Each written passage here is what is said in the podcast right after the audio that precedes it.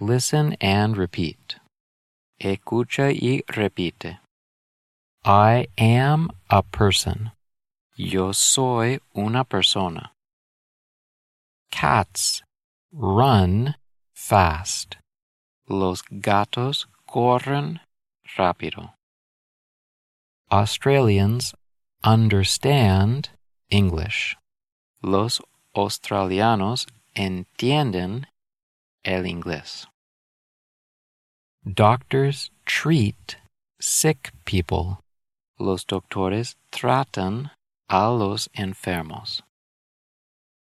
El tercer uso del presente simple es para hablar de nuestros hábitos, costumbres o rutinas, ya que son cosas que no cambian.